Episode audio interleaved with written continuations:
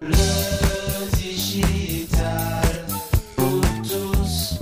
le monde d'avant, le patron, le leader se concentrait sur tout ce qui pouvait créer de la valeur pour son entreprise, pour ses clients, pour ses collaborateurs et aussi pour lui-même.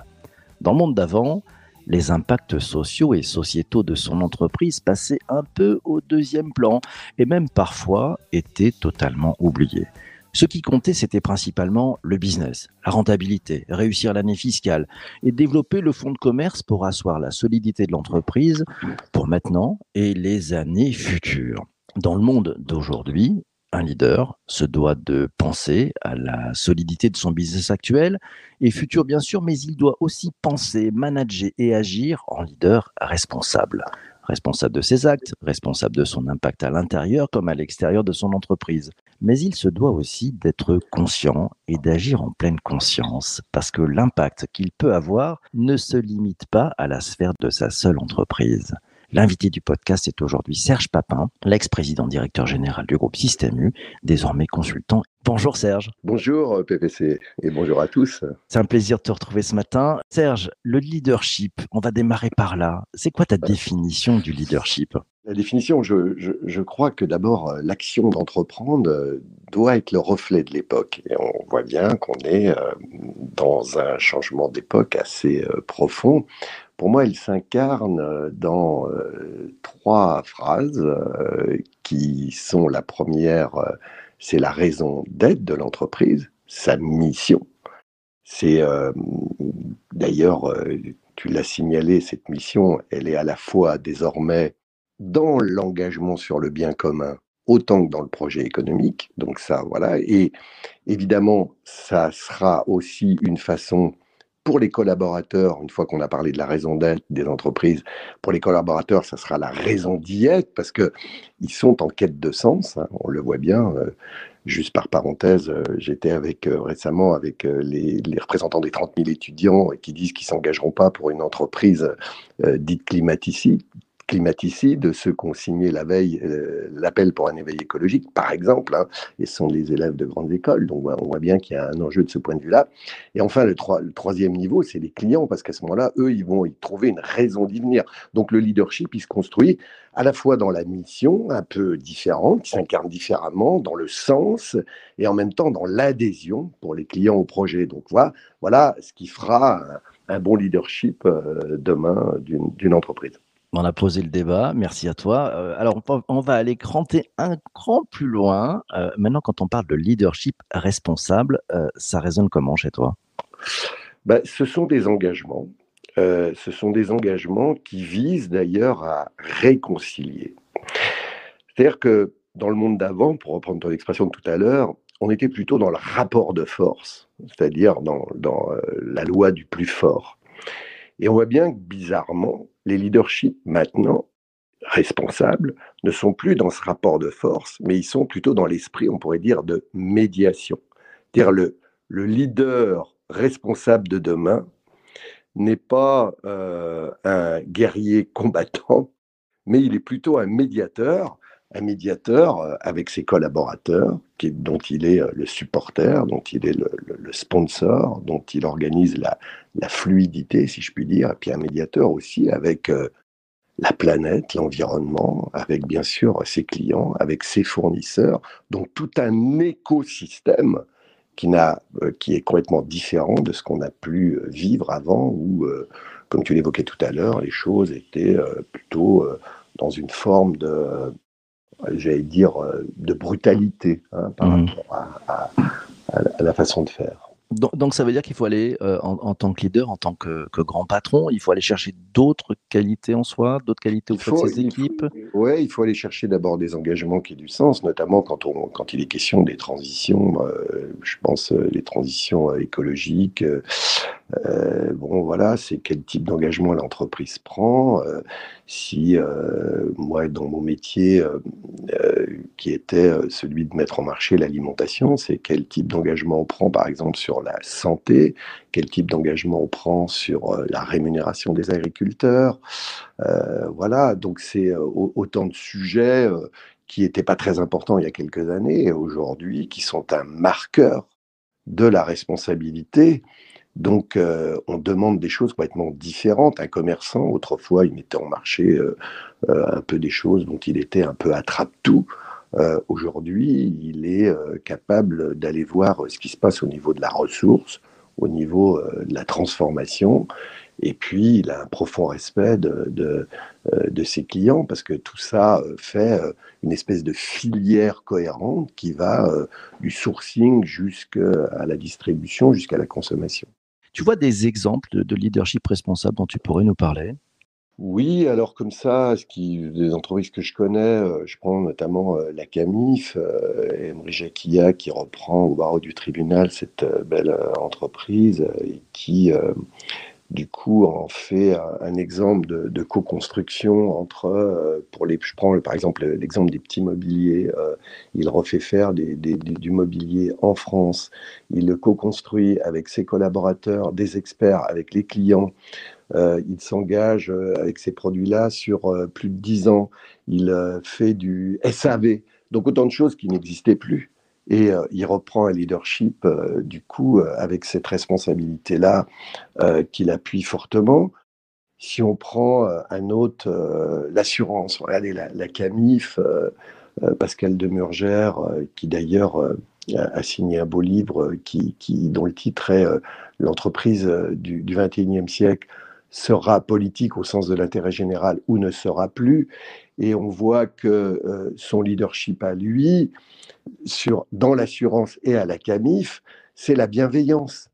Il change complètement. Vous savez, juste pour l'anecdote, on n'a pas beaucoup de temps, mais un jour, il est questionné en convention par une de ses collaboratrices euh, devant tout le monde qui lui dit, alors qu'il a fait l'ENA, hein, euh, voilà, euh, et, qui lui dit, mais euh, monsieur de Murger, si vous, dans l'entreprise, si vous mettiez en avant le cœur plus que la raison ou plus que la tête, peut-être que les choses changeraient. Ça l'a complètement déstabilisé. et, c'est, et ça qui a fait qu'il a complètement changé de, de, de, façon de faire. Et du coup, il a eu, après, voilà, c'est pas du tout la même façon de parler au syndicat, à l'interne.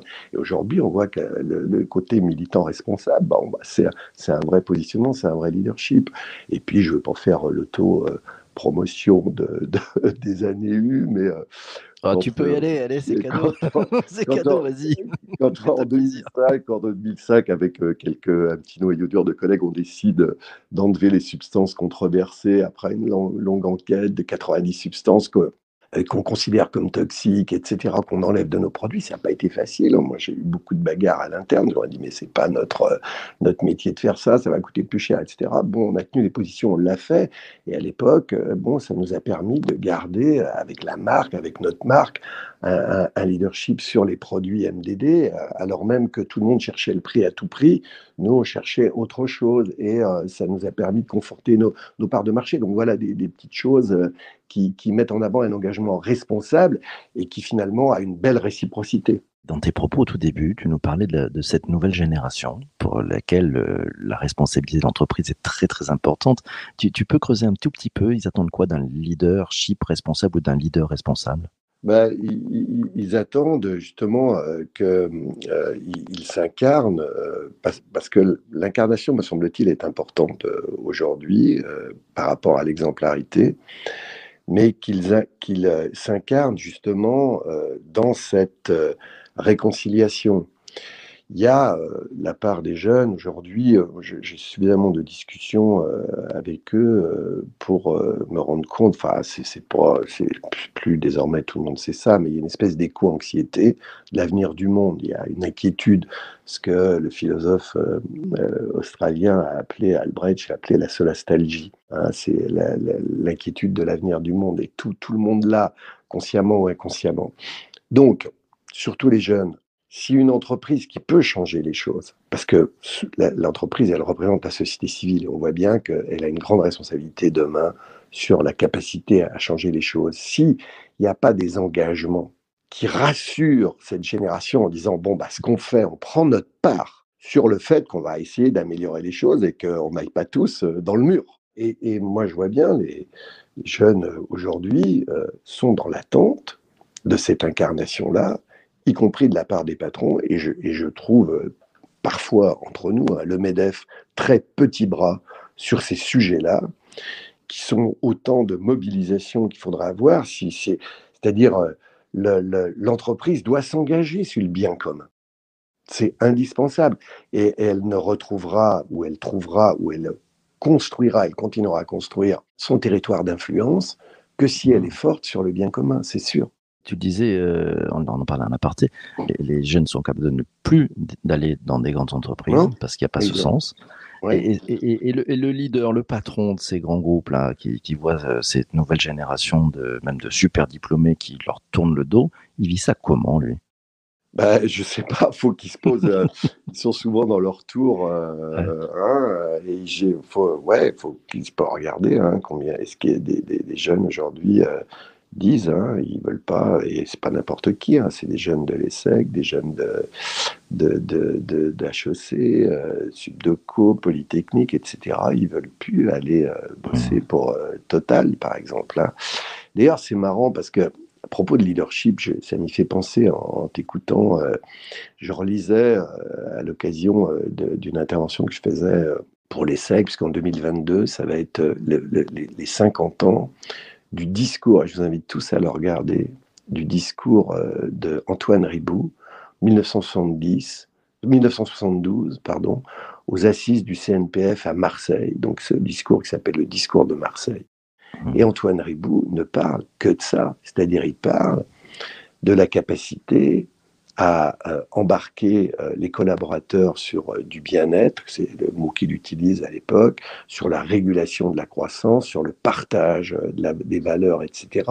Autant de choses qu'on a laissé tomber pour voilà euh, renforcer euh, la capacité du capital. Euh, je ne suis pas anticapitaliste, mais, on, a trop sans doute donné du côté du capital avec les brutalités et, que ça a apporté. Il est temps de, de, de, repenser, de revenir au discours de Marseille hein, à l'époque, hein, et de faire en sorte justement que on ait une forme de bienveillance social, bien sûr, mais, mais aussi sociétal, c'est-à-dire vis-à-vis de la société, vis-à-vis de la planète, comme vis-à-vis des collaborateurs.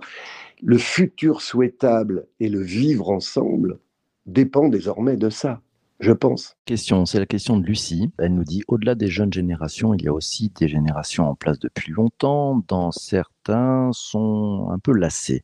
Le leadership responsable au quotidien au service de la motivation des équipes, ça peut permettre quoi, selon toi, Serge? D'abord, ça, peut permettre euh, euh, euh, de, se regarder dans une glace. Moi, je veux dire, qui était à un moment chargé de mettre en marché des, produits.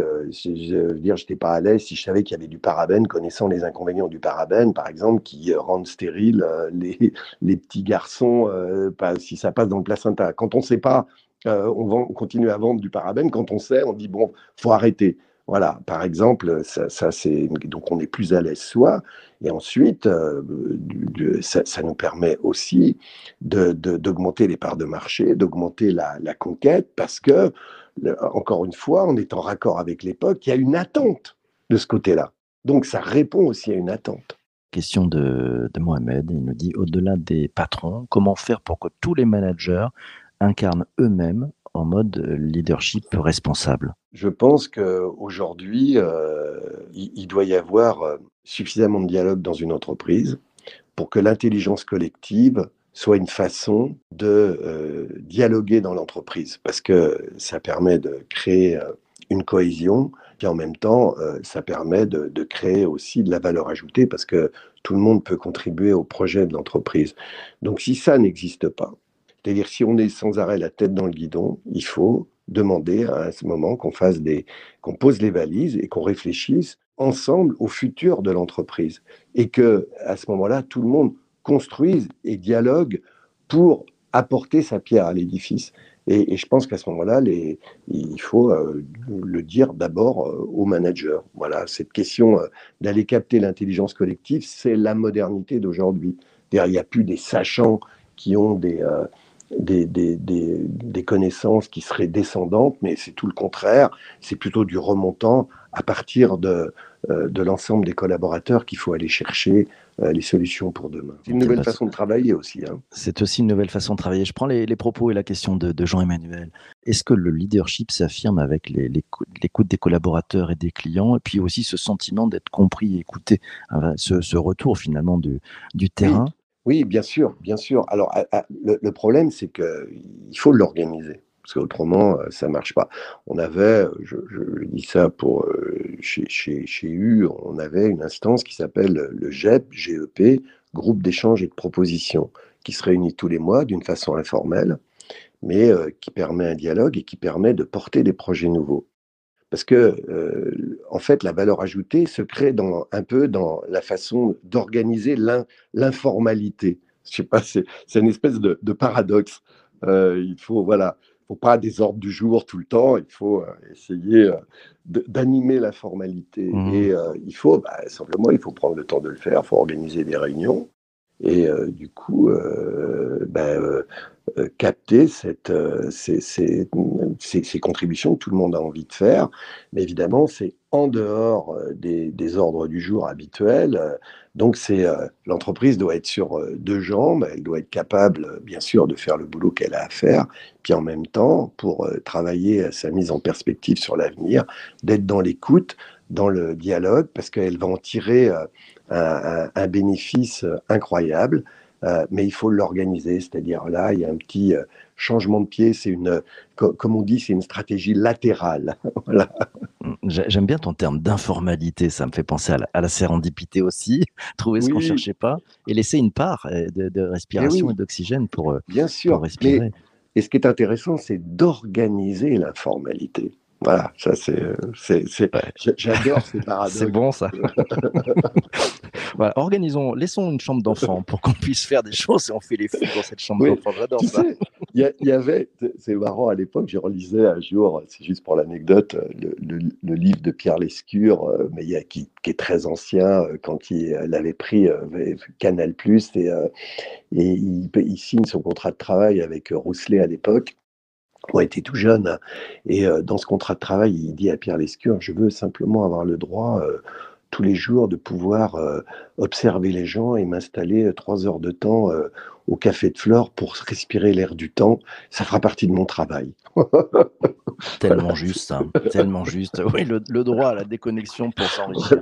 Allez, prendre, je vais prendre la question de, de Fabrice. Comment et jusqu'où une entreprise peut-elle légitimement s'engager dans l'activisme social et environnemental selon toi? Elle doit déjà l'affirmer en termes de vision, de cette vision découlera une ambition nouvelle. De cette ambition découleront des objectifs.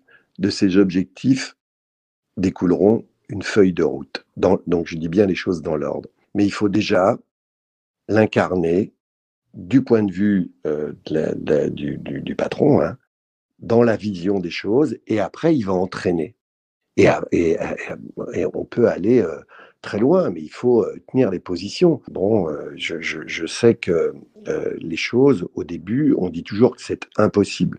Donc il faut vraiment... Là, récemment, je visitais une usine de, voilà, qui, met en place des, produits avec plein de matières plastiques. Et je dis, mais il y a des solutions pour éviter ces, matières plastiques. On pourrait remplacer, par exemple, le packaging par du carton.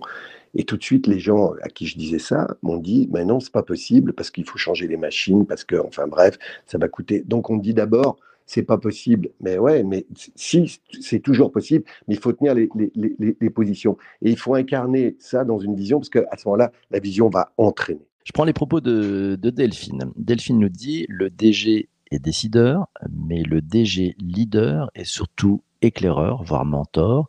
Et pour ça, il doit être engagé, société, ADN, valeur, sens, pour être engageant. Être engagé pour être engageant, c'est la clé du succès pour toi? Oui, oui, parce que euh, l'incarnation de l'engagé euh, se traduira euh, par une mobilisation engageante du coup de l'ensemble euh, de ses collaborateurs. Oui, bien sûr, les deux sont liés. Propos de Corinne qui te demande, les mécanismes de motivation sont aujourd'hui bien connus. Que faut-il, euh, à ton avis, développer pour les mettre en place vraiment? Et en fait, il faut accepter peut-être de pas tout maîtriser, de laisser la place et les choses viennent naturellement. C'est une des pistes, ça, Serge? Bah, il faut, changer, par contre, les, mécanismes de motivation euh, qui étaient ceux euh, les plus connus, euh, qui sont issus du projet économique, les bonus, etc. Bon, c'est sûr que peut-être, je ne dis pas qu'il faut les, les, les, enlever, mais après, il faut. donc, ça, c'est de la valeur, c'est la création de valeur, mais peut-être qu'il faut les enrichir parce qu'on pourrait appeler une valeur sociétale ajoutée. Et ça, c'est intéressant, c'est qu'est-ce qu'on fait pour accroître la valeur sociétale et à ce moment-là, trouver d'autres processus de, mobilisation que simplement ceux économiques. Il faudra avoir l'économique, bien sûr, mais aussi le bien commun. Tiens, Jean-Emmanuel te dit, il trouve que la voie de la compétitivité est encore trop présente. Les entreprises gèrent les coûts sans pour autant euh, innover ou se repositionner. Est-ce que c'est des interrogations qui préoccupent les leaders, ça? Ouais, mais après, il faut savoir conjuguer des paradoxes. C'est euh, comment euh, euh, être aussi compétitif tout en étant adapté au contexte dont on vient de parler depuis le, le, début de nos entretiens. Je participe à un fonds qui s'appelle Alter Equity. Alter Equity conjugue parce que voilà, ceux qui mettent de l'argent dedans, euh, ils veulent aussi une rentabilité parce que voilà, c'est de l'argent et, après tout, euh, c'est euh, pas voilà, c'est pas punitif, hein. Et en même temps, on investit, ils investissent dans des fonds à impact. Et aujourd'hui, on peut conjuguer l'engagement dans des startups, par exemple, où il va y avoir le fait d'avoir un rendement, et puis en même temps, euh, d'être sur un impact vis-à-vis de l'environnement qui soit positif. Donc ça ne s'oppose pas, forcément. Ça se complète, c'est ça? Ça se complète, ça, se complète, ça, s'enrichit. Ça, se conjugue. Alors bien sûr, il faudra euh, accepter euh, peut-être de vivre des transitions. Ça, c'est très important et souvent les entreprises ne, ne, prennent pas ça en compte. C'est-à-dire, euh, voilà, euh, on ne prend pas le temps de financer parce que quand on veut passer d'un état dans, un autre et respecter les transitions, il faut les financer. Donc, ça veut dire que si on veut garder euh, le, leadership pour demain et mettre les choses en perspective, il faudra aussi avoir capacité parfois à, faire en sorte de financer le modèle. C'est le coût de mes pots en carton versus mes pots en plastique. Il faut bien le financer à un moment. Dernier mot, parce que ce podcast touche malheureusement à sa fin. On est très gourmand. On a même dépassé un tout petit peu l'heure. Mais enfin bon, c'est quand même important aujourd'hui. C'est un, sujet très important, le leadership responsable. Ton mot de la fin là-dessus, euh, si tu avais un conseil à donner euh, à un leader pour qu'il puisse passer de leader à leader responsable, tu lui dirais de faire quoi? Il faut qu'il soit à l'écoute euh, de ses équipes, de ces gens. Pour ça, il faut qu'il change complètement, euh, c'est pour rire un peu, hein, sa façon de manager. Il faudrait qu'il pratique le management déambulatoire. Donc le management déambulatoire, c'est euh, d'aller voir les gens, de s'asseoir avec eux, de prendre un verre et de les écouter. Voilà, et il aurait des bonnes surprises parce que tout le monde a, je crois, aujourd'hui envie de contribuer au projet d'entreprise pas mal ce mot de la fin. J'adore le management by wandering around. allez boire un coup, allez boire un coup avec vos collaborateurs, allez prendre un café. Ça va leur faire vraiment du bien et à vous aussi. Mille merci Serge d'avoir été présent ce matin. Merci, c'est un vrai bonheur. Tu as ton rond de serviette euh, pour le petit déjeuner euh, avec les chocs à pic le matin si tu veux revenir. C'est un grand bonheur. C'est la fête. Hein. Merci. Merci aussi à toi d'avoir écouté cet épisode du podcast jusqu'ici. Euh, si tu es arrivé jusqu'ici, c'est vraiment bien. Ça fait du bien pour l'algo de, nos amis de Spotify et Apple. C'est plutôt une bonne chose. Si tu es sur Apple, d'ailleurs, n'hésite pas, tu nous mets 5 étoiles, un commentaire en disant c'était top, j'adore ce podcast. Ça fait un bien fou. Et puis surtout, surtout, tu ne lâches rien. Demain, c'est la pause. On est le 11 novembre. Euh, on vous laisse ouais, faire un petit peu une grasse mat. Par contre, vendredi, ça sera le débrief avec la rédac et vous allez voir, ça va être passionnant. On reviendra sur toute la semaine, ce qu'on a appris avec nos invités de la semaine. Et puis, on vous donnera un avant-goût du, ouais, du programme de la semaine prochaine. Vous allez voir, c'est très très riche. Portez-vous bien, surtout ne lâchez rien et surtout, surtout, surtout, abonnez-vous. Ciao, ciao.